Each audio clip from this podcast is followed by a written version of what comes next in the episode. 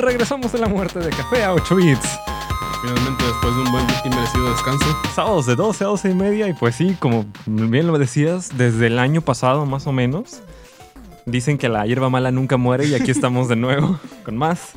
En Frecuencia Tech 94.9 FM y también en Spotify y en iTunes como Café a 8 bits. Ah, Empezando con una semana intensa, con, bueno, empezando con un año intenso, ahorita vamos a hablar de los estrenos que va a tener Disney en este 2020 y también lo que me acabo de enterar desde hace poco que andaba buscando las noticias, es que apenas hace un mes se acaba de estrenar el nuevo servicio de streaming de videojuegos de GeForce Now, el cual tiene dos opciones de pago por el momento, gratis y otro de 5 dólares mensuales. Opera de por ejemplo, opera de manera similar a Google Stadia, donde tú pagabas una mensualidad y te daban ya, dependiendo de tu catálogo de juegos que tuvieras en Uplay, que tuvieras en Steam, cuál, en la de Blizzard, de esta Playcon, Play, No recuerdo cómo se llama. en la plataforma esta de Blizzard, podías tener acceso, incluso si tuvieras una compu chafa, una compu que corre nada, que es como la mía, que realmente corre PowerPoint y Excel y Sí, hasta ahí. Ya, y déjale de contar porque si tienes más de dos, dos pestañas de, de Chrome se te muere. Exacto. Este, si para todas esas personas que tenemos como ese tipo de problemas y queremos que queremos comprar juegos a través de PC que son normalmente mucho más baratos que en Xbox o en PlayStation o suelen ser mucho más baratos mucho más rápido. Este, está este nuevo servicio de plataforma, todavía no lo he probado. Todavía así que no sabría decirles qué tan bueno está. Según las críticas decían que, que es mejor que, que Stadia, que ya saben que Stadia salió con una gran cantidad de problemas. No, sí, nació muerto el pobre. Sí, y pues están intentando como que como que recuperarlo, pero pues según dicen, GeForce Now es como que la versión, lo que debió ser Stadia, Exacto. pero no significa que, que no haya salido con problemas también. Exacto. Y, y ese es el problema que, que- que han estado teniendo justamente ahorita, principalmente que, que Activision Blizzard quitó eh, sus juegos que habían salido como que en la versión beta incluían los juegos de, Blizzard que eran Overwatch, eh, World of Warcraft, eh, entre otros, a Call of Duty también. Y- pero ya cuando salió oficialmente la, la- pues ahora sí que la versión ya final, los quitaron. A la semana, haz de cuenta, durante una semana estuvieron disponibles los 20 juegos del catálogo y luego después, sin previo aviso, sin nada, eh, Activision Blizzard lo sacó y es de, oye, espérame, yo te, yo te pagué por jugar el juego. Sí, así es, pero parece que, que siem- siempre dicen que no. Al parecer hubo como que un problema de comunicación que según este Blizzard como que quiere hacer este tratado comercial con ellos, de que, Exacto. de que o sea, de que ellos pueden comprar en, en la plataforma de, de GeForce, comprar los juegos y Blizzard gana el dinero. Eh, y y lo, que, lo que quiere hacer GeForce es, es no, o sea, tú compras tu juego en la plataforma original y nada más vienes con nosotros a jugarlo. ujú. Y entonces como que ahí hubo un error de comunicación y, y Blizzard dijo siempre, no, este, ahí, es lo que arreglen ustedes, nosotros no queremos nada que ver. Y también en lo que se andaban tirando tierra unos a otros, andaba, me encontré que en una de esas entrevistas entre Activision, no, entre, entre un representante legal de GeForce Now con The Verge, era que los, de- los de GeForce, nunca le- los de Nvidia, pues, nunca le habían pedido permiso a Activision de streamear sus juegos. Haz de cuenta, les habían dicho, es posible que estén, pero no les dieron los, los accesos legales. Entonces, de ahí muchos, por ejemplo, ahorita, como, oh, este, como. Konami, como Rockstar, como Square Enix, como Capcom, que tienen sus juegos ahí, están también como pensándole, ¿me salgo? ¿No me salgo? ¿Me quedo? ¿Le tuerzo la mano para sacarle más dinero? Entonces, al final es eso. Sí, es, que- es que realmente, como te decía, eh, por estar ahí no están ganando más dinero directamente. Exacto. O sea, existe puedes pensarlo de la manera de que, ok, este, la gente que no tenía la posibilidad de jugar nuestros juegos ahora puede, entonces a lo mejor ahí vamos a ganar dinero. Pero directamente, de decirle estoy sacando algo del tratado entre yo y, y, y Nvidia, no, no hay. Y como no ha habido, ay, lo siento, te interrumpí, pero como no ha habido ningún contrato de este tipo antes, haz cuenta, este es un servicio completamente nuevo, entre comillas, o el, la, la la forma de manejar el servicio es diferente de lo que hemos visto hasta el momento, pues no hay como una manera sencilla de decir, tú tienes el 20% de esto. No, no hay términos, no hay nada. Entonces están como peleándose y viendo a ver qué. Sí, así es, sí, pues, este, como decías, es algo nuevo, entonces ya conforme vayan avanzando, se irán como que resolviendo, se irán creando nuevos tipos de, de acuerdos y contratos pues a ver qué pasa. A final de cuentas, a los que nos afecta a nosotros, los consumidores. Exacto, a ver que no se muera. Ojalá que no se muera, porque realmente es como en Google Stadia ya queda en el camino. que no le pase lo mismo a, Nvidia. Y por cierto, hablando de proyectos que se están muriendo, este, o que más que nada nunca sucedieron. Durante la semana estuvieron habiendo rumores a través de redes sociales de que iba a haber un parque de diversiones de Disney que se iba a fundar en México estaban que sí, unos estaban diciendo que sí, otros estaban diciendo que no, pero finalmente se terminó, se terminó desmintiendo y es que Disney no construirá, repito, Disney no construirá un parque de diversiones en nuestro país. La información falsa surgió del sitio El Acueducto, que tiene como eslogan sitio web desinformativo con un toque de humor y sátira. En, redes sociales está, se podía ver una imagen photoshopeada de una piedra de Disney con Mickey Mouse arriba y el, este, y el gobernador de Querétaro que estaba, que estaba como diciendo esto se abrirá, esto será el futuro y eso será eh, a partir de los próximos años, cosa que era completamente falsa y que como es una forma más de verlo, la información como que pasó de un lado y brincó de otro y brincó de otro y terminó como en bolita. Sí, la gente, pues ya sabes, te, se cree todo lo que ve en internet, ni siquiera se pone a, revisar las fuentes. básicamente era como un sitio tipo el, de Forma. El de Forma. Ah, imagínate que todas las noticias que salieran en el de Forma de repente todo el mundo creyera que son reales. Exacto, exacto, exacto. Este, y bueno, dentro de... Hablando, eh, de Disney. Hablando de Disney, te, ¿Cuál en específico, más o menos? pues hablando de Disney, ya que, ya que estamos en el tema, eh, pues podemos hablar un poco sobre los estrenos que se vienen en estos, en esto, pues en este 2020, que hay una, una fila bastante larga y cosas bastante interesantes que, que va a sacar como que el gran, el gran ratón. Eh, bueno, y lo mejor de todo es que hubiera, lo hubiéramos hecho como en enero, pero como ya llegamos tarde, X. La verdad es que algunas no se han, algunas no se han publicado y otras están como bastante buenas y a, a la vuelta de la esquina, como por ejemplo, hablando de películas animadas, por parte de Pixar llega la película Onward, aquí en Latinoamérica en español está como Unidos a partir del 2 de marzo del 2020. Llega esta historia familiar de Disney, donde Barley e Ian son dos hermanos que viven en un mundo en el que habitan elfos, trolls, sirenas y otras criaturas mágicas. Y nuestros personajes se embarcarán en una aventura para contactar a su padre, quien ya falleció. Este, mm, los dejamos con un pequeño teaser y ahorita continuamos.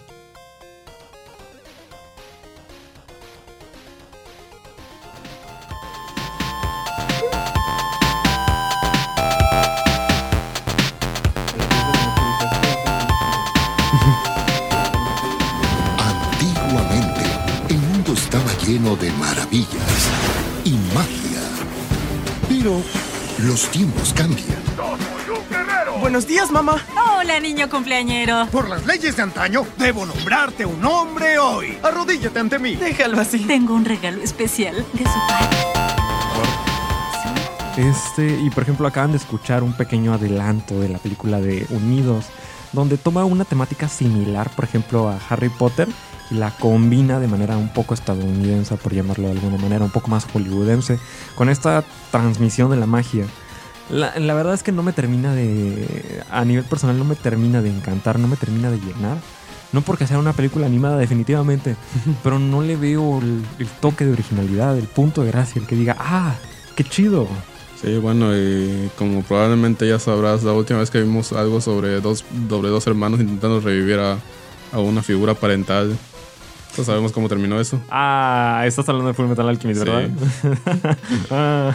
Entonces, digo, yo no creo que vayan a irse por ese camino. Espero que no. No, es, Disney. Obviamente no creo que veamos un Munclos aquí. Pero bueno, este, sí, de verdad a mí tampoco me termina de convencer.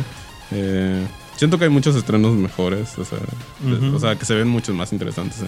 Como por ejemplo, bueno, eh, hablando de estrenos mejores, que en la opinión más o menos es la misma tirada de Disney, pero me parece un, tema, un concepto mucho más interesante es la película de Soul. En este filme conoceremos a Joe, un profesor de música para niños, quien tras sufrir una caída que acaba con su vida, provoca que su alma salga de su cuerpo, y así es como llega a un mundo conocido como You Seminar, en el que vivirá con grande, en el que vivirá tratando de regresar a la Tierra. La película de Soul se estrena el 25 de noviembre. Este, ¿te parece si vamos con un adelanto y ahorita continuamos? ¿Por qué quisieras ser conocido en la Tierra?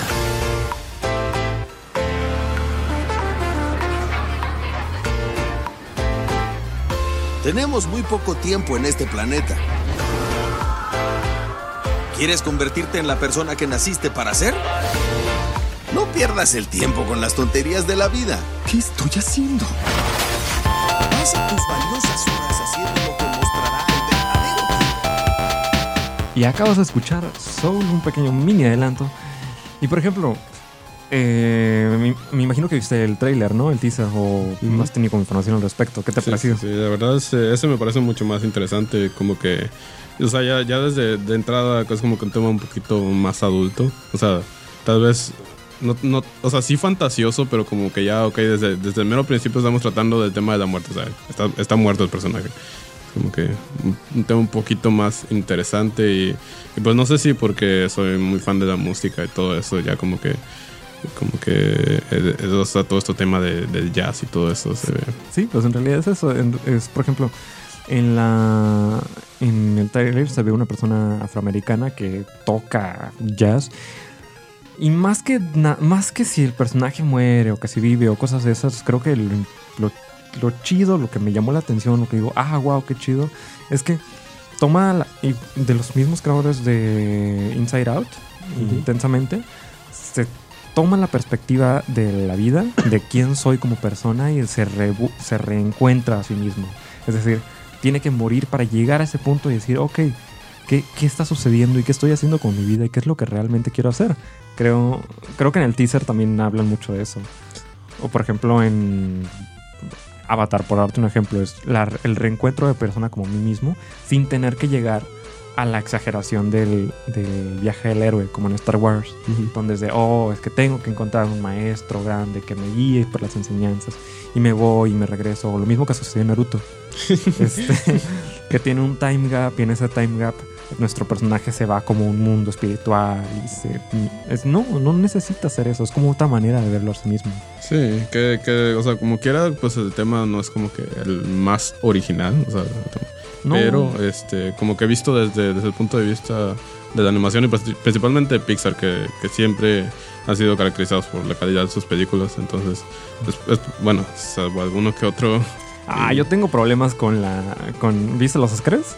eh, no, pero sí vi que ganó Toy Story 4. Exacto. Yo tengo problemas porque debió haber ganado Klaus, pero si me pongo a, rantear no vamos a terminar nunca. Sí, bueno, eso, eso es lo mejor para, para otro día. Pero pues, a final de cuentas, o sea, el hecho de que, de que se lo mereciera o no, no significa que fue una mala película. Este, Toy Story 4. o sea, Ah, no. real- realmente fue una buena película. En definitiva, haz de cuenta, no porque haya, no porque no haya ganado la película que no quiera, significa que haya tenido unos malos Oscars.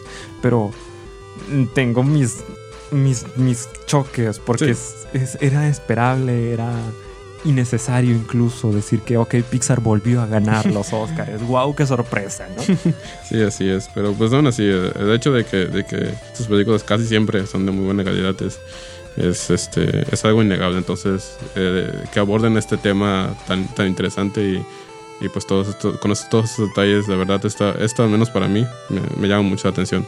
Y por ejemplo, hablando de cosas que llaman la atención, eh, ah, continuando con series animadas, por ejemplo, salió The Owl House. ver, mm, mm, Ay, se me lengua la traba. A principios de año se, empezó, se venía anunciando una nueva serie en Disney Channel, donde, sí, en Disney Channel, donde se estrenaba una, una de las primeras series animadas dentro de la industria aquí en Occidente, hecha por una mujer, donde se abarca el tema de la magia. Específicamente en esta serie que ya se estrenó, ya ha obtenido bastantes buenas críticas. Y la serie sigue a Luz, una joven que llega a través de un portal mágico a The Boiling Isles o las Islas Humeantes, un lugar en el que existe la magia y ahora ella querrá convertirse en una importante hechicera.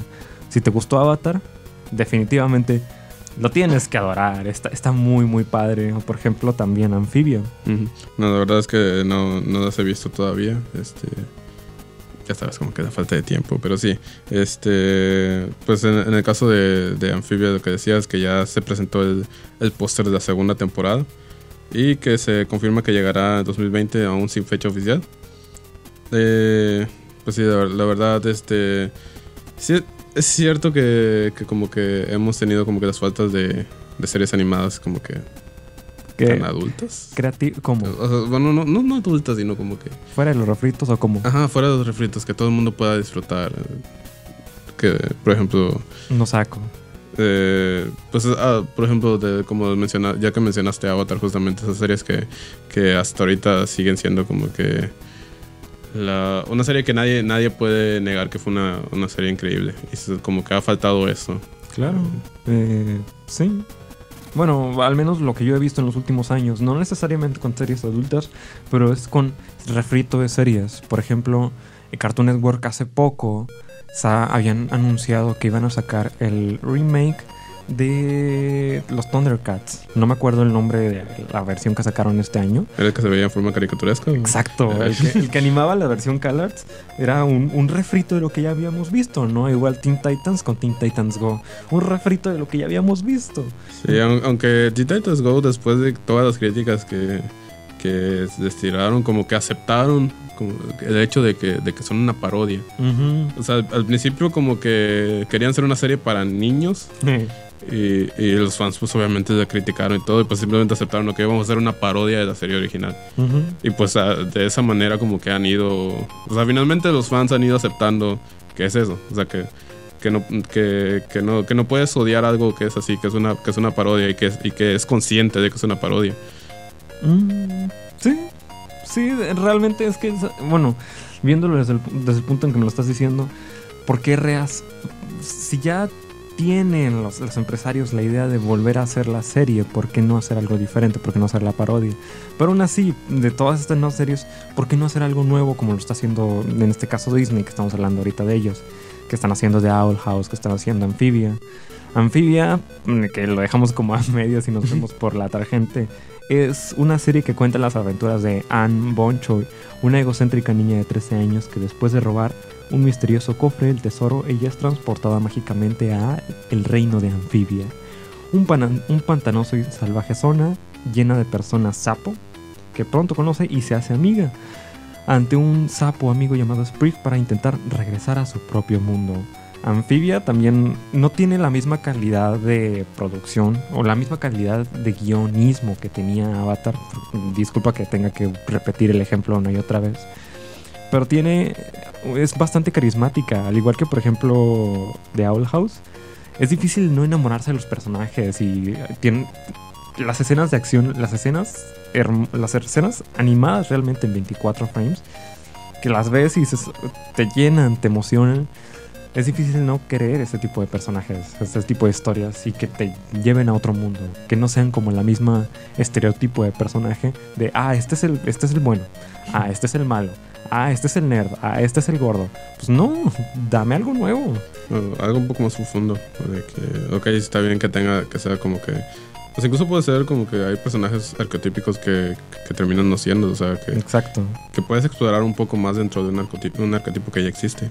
Y eso es lo que los puede llegar a ser mucho más interesantes. Y como, por ejemplo, es que nos estamos quedando medio Ah, es cierto. medio atoradísimos de tiempo. Este, si viste en Netflix hace como en diciembre aproximadamente, salió una serie llamada Kipo y la era de los Magnimales. Tengo entendido que no es una serie tan popular, pero realmente si les, si les encanta la animación o si les gusta la música, la música rap, la música hip hop, la música reggae, es una serie que no se pueden llegar a perder. Como por. como para darles un pequeño mini adelanto. La premisa de la serie es que Kipo es una niña de 13 años que está buscando a su padre después de verse obligada a huir de su ciudad subterránea para hacerlo vieja a través de un, de un páramo urbano post-apocalíptico cubierto de animales mutantes, junto con sus nuevos amigos, lobos y otros tipos de humanos que se llega a encontrar en el camino. Kipo es una serie realmente con una con una producción, haz cuenta, si llegaste a ver Akira, La, la película de Akira está más o menos al mismo nivel de calidad de producción visual. Está hermosísima. Es de DreamWorks y toma, la, y toma una nueva tirada. Deja- y la música no se diga. Por ejemplo, y para, ver que, para que veas que no miento, vamos, vamos con dos canciones. Vamos con dos canciones de equipo. Este, Years Like. Y ahorita continuamos con más de café a 8 bits.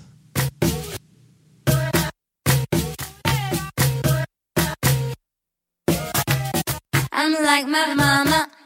Sometimes it's drama. Forget the comma. Might hear me holler. Reverse Madonna. That's me. My bike's a Honda. That me. Michelle Obama. That me. You feel me holler. Sission. I'm a girl just like, like, like, like, like, like, like, like, like. I'm a girl just like, like, like, like, like, like, like, like. I'm a girl just like, like, like, like, like, like,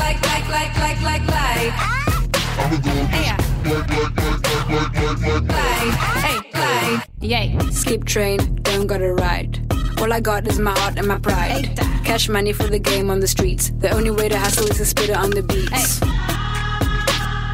When I come through with the verse and the sound and the hacks and the biz, when I box on my flow, then I know. Mama, Ah, drama, karma, might hear me holler. I'm a girl just like, like, like, like, like, like, like, like, like.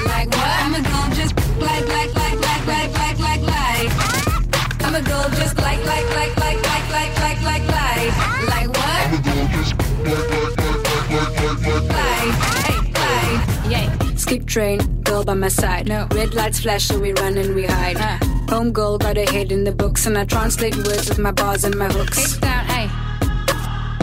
When I come through with the verse and the sound and the hacks and the biz, when I box on my flow, then I know. Don't give up. Don't give up. Don't give up. Don't give up. I'm like my mama. Sometimes it's drama.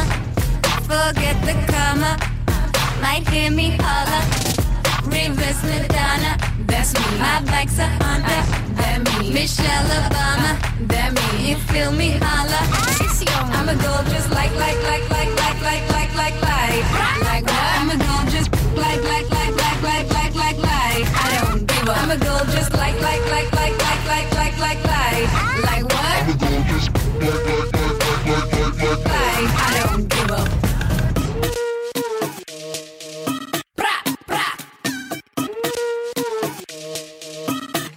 give up.